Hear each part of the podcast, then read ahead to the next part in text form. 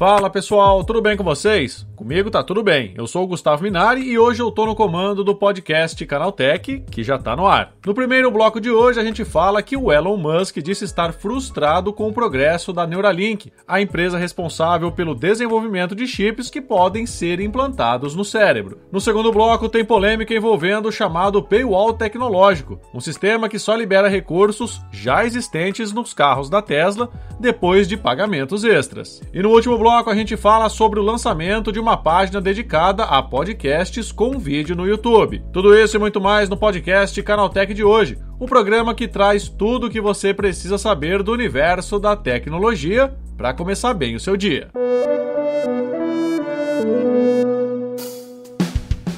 Olá, seja bem-vindo e bem-vinda ao podcast Canaltech, o programa que atualiza você sobre as discussões mais relevantes do mundo da tecnologia. De terça a sábado, às 7 da manhã, a gente traz três acontecimentos tecnológicos aprofundados direto para o seu ouvido. Lembrando também que a sua segunda-feira não precisa ficar sem podcast. Você pode ouvir o Porta 101 e o link está na descrição desse podcast aqui. Não se esqueça de seguir a gente no seu aplicativo preferido para receber os episódios novos em primeiríssima mão. Ah, e aproveita para deixar uma avaliação para a gente por lá. Combinado? Então vamos ao primeiro tema de hoje.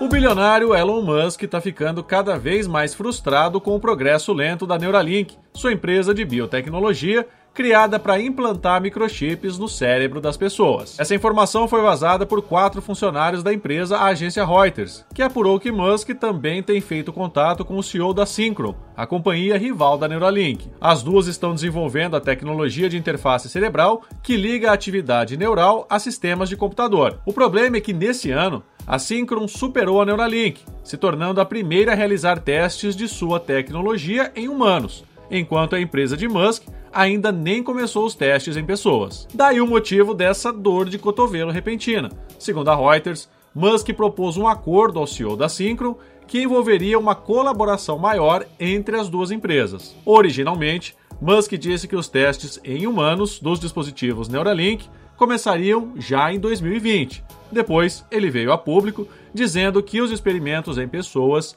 só deveriam sair do papel no final de 2022. A Neuralink anunciou no ano passado que está trabalhando para dar às pessoas tetraplégicas a capacidade de controlar um cursor em uma tela de computador por meio do chip cerebral da empresa. Essa seria a primeira aplicação da tecnologia inovadora prometida por Elon Musk. Como nenhuma das ambições do bilionário são medianas, o objetivo do plano é conectar o cérebro dos seres humanos com as máquinas, estreitando a comunicação com robôs em um conceito pra lá de futurístico. Basicamente, esse sistema conceitual se resume ao implante de um chip de silício, semelhante a um processador de computador dentro do cérebro humano. Agora, para aumentar o descontentamento do dono da Tesla, um dos fundadores da Neuralink anunciou em fevereiro desse ano que estava investindo boa parte de seus recursos na concorrente Synchron. Depois que a reportagem foi publicada, Elon Musk usou o Twitter para dizer que a Neuralink daria uma atualização sobre o seu progresso real só no dia 31 de outubro. Como é bem provável, essa pode ser uma estratégia dele para ganhar tempo e depois anunciar a tal parceria com a empresa concorrente. Ao que tudo indica, o sonho de Musk de substituir partes defeituosas do cérebro humano por chips de computador pode ser mais um dos devaneios do bilionário que serve para criar engajamento nas redes sociais, mas que, na verdade, são difíceis e, para não dizer impossíveis de serem realizados com a tecnologia que a gente tem hoje. Como sempre, todo mundo vai ter que esperar para ver.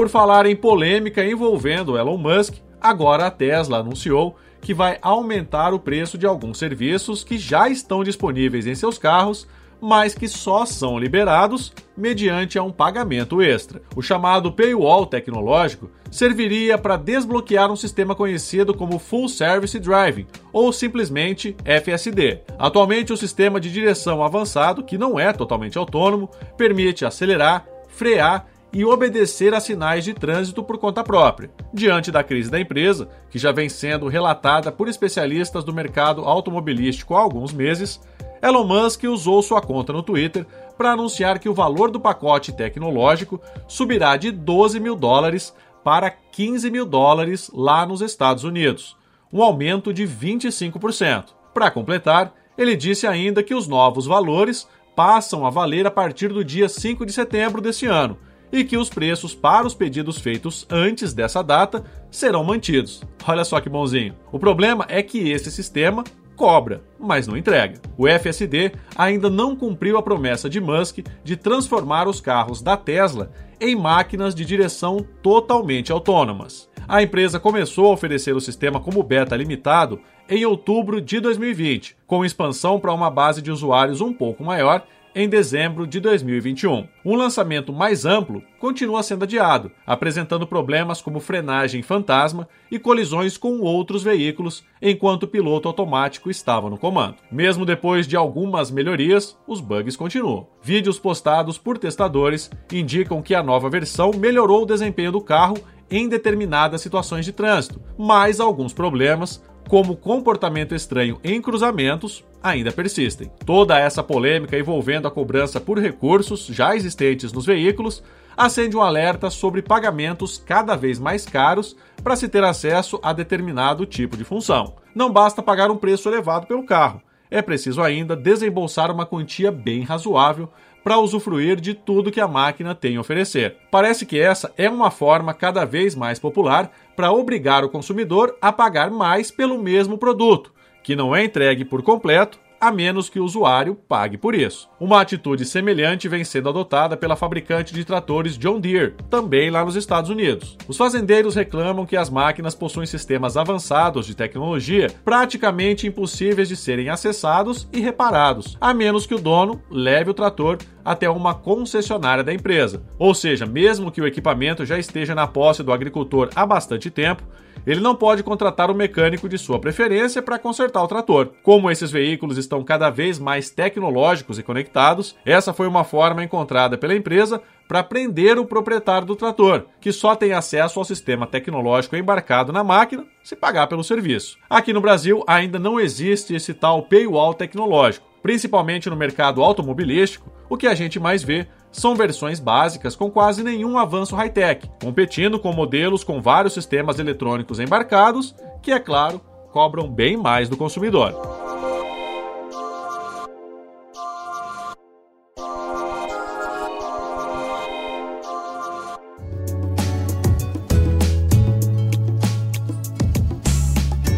Agora conta com uma página dedicada para os podcasts disponíveis na plataforma de streaming. Episódios e programas de vídeos que possuem esse formato são reunidos na página dedicada, de forma semelhante ao que acontece com games e transmissões ao vivo. Essa página dedicada aos podcasts não tenta reinventar a roda lá dentro do YouTube, como acontece na seção dedicada a músicas com o YouTube Music ou substituir o agregador Google Podcasts. A ideia da nova seção é dar maior potencial de descoberta aos conteúdos que seguem o estilo podcasts com vídeo, mas sem muita diferenciação da experiência padrão do serviço, tanto na web quanto no app para celular. Quando está disponível, a nova área do YouTube aparece na seção Explorar da plataforma. Dentro dela estão dispostos carrosséis de programas disponíveis para assistir, sejam de recomendações do algoritmo, playlists, episódios populares e categorias específicas. É bem provável que o Google invista mais nas funcionalidades voltadas para consumir podcasts na plataforma,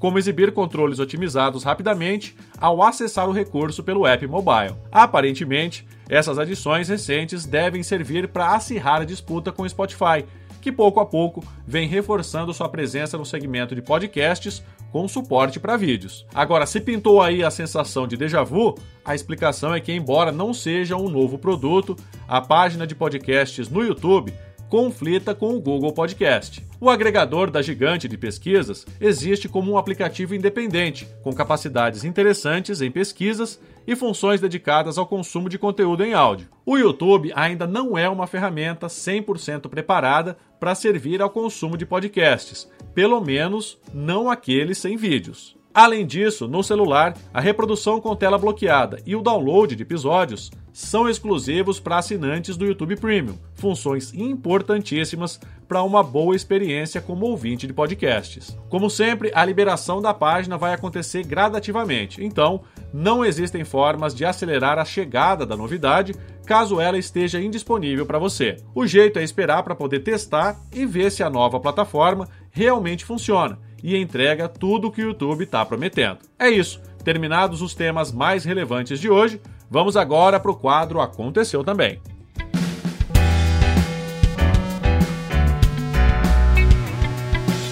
O Aconteceu Também é o quadro em que a gente fala sobre notícias que também são relevantes, mas que não geram muita discussão. Depois da polêmica gerada por uma selfie tirada no metaverso, Mark Zuckerberg disse que pretende fazer melhorias no produto. Os usuários criticaram a qualidade ruim dos gráficos, considerados muito infantis, sem detalhes de luz e sombra e extremamente defasados para 2022. Teve gente até comparando a imagem com jogos do Nintendo 64, o falecido console da empresa japonesa, lançado em 1996. Depois de virar meme e ser motivo de piada, o executivo postou uma nova foto mostrando um avatar bem melhor que o anterior e um cenário com mais riqueza de detalhes. Ele disse também que ainda há muito progresso pela frente, por isso dá para imaginar que uma versão final pode levar anos até ser desenvolvida por completo. Uma senhora usou uma inteligência artificial para falar com as pessoas que participavam do seu próprio funeral lá no Reino Unido. Marina Smith, que tinha 87 anos, surpreendeu os convidados com uma reprodução holográfica em vídeo para se comunicar depois de morta. A tecnologia foi desenvolvida por uma empresa chamada Storyfile criada para preservar memórias dos sobreviventes do Holocausto. O dono da empresa é filho da falecida e por isso resolveu oferecer a própria solução para homenagear a mãe. Para criar o holograma, a companhia usou 20 câmeras para filmar a idosa respondendo a 250 perguntas antes da sua morte. Um algoritmo adaptou as informações coletadas para criar as respostas personalizadas. Já pensou se essa moda pega, hein?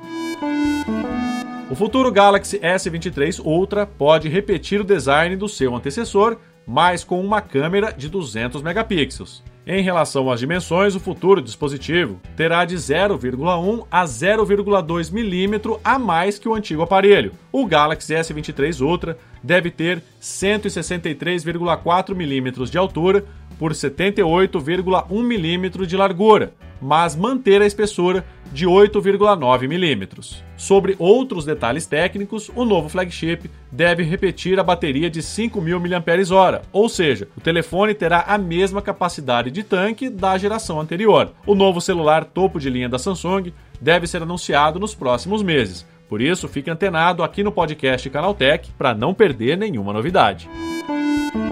Administradores de grupos que testam WhatsApp Beta já podem apagar mensagens de outros membros no iOS. Encontrada em desenvolvimento meses atrás, a função dá aos donos do grupo o poder de excluir envios de outras pessoas com o mesmo efeito do apagar para todos. Embora pareça simples, a novidade dá mais poderes ao administrador de grupos para gerenciar o papo, algo que vai ser especialmente útil quando as comunidades do WhatsApp chegarem. O mecanismo poderá servir para conter assédios, papos inconvenientes e mensagens aparentemente enviadas por engano, por exemplo. No Android, a função está em testes desde julho deste ano, mas a distribuição acontece gradativamente entre os testadores.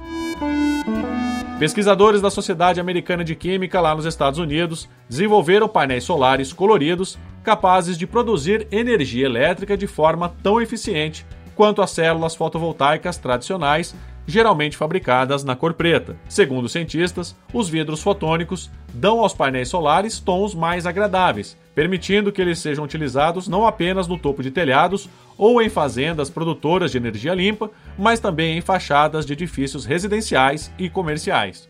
Em vez de usar a cor preta tradicional nos painéis fotovoltaicos, os pesquisadores criaram um material estrutural barato e fácil de aplicar, que além de manter a capacidade de geração de energia elétrica das células, também proporciona uma aparência mais agradável e personalizável.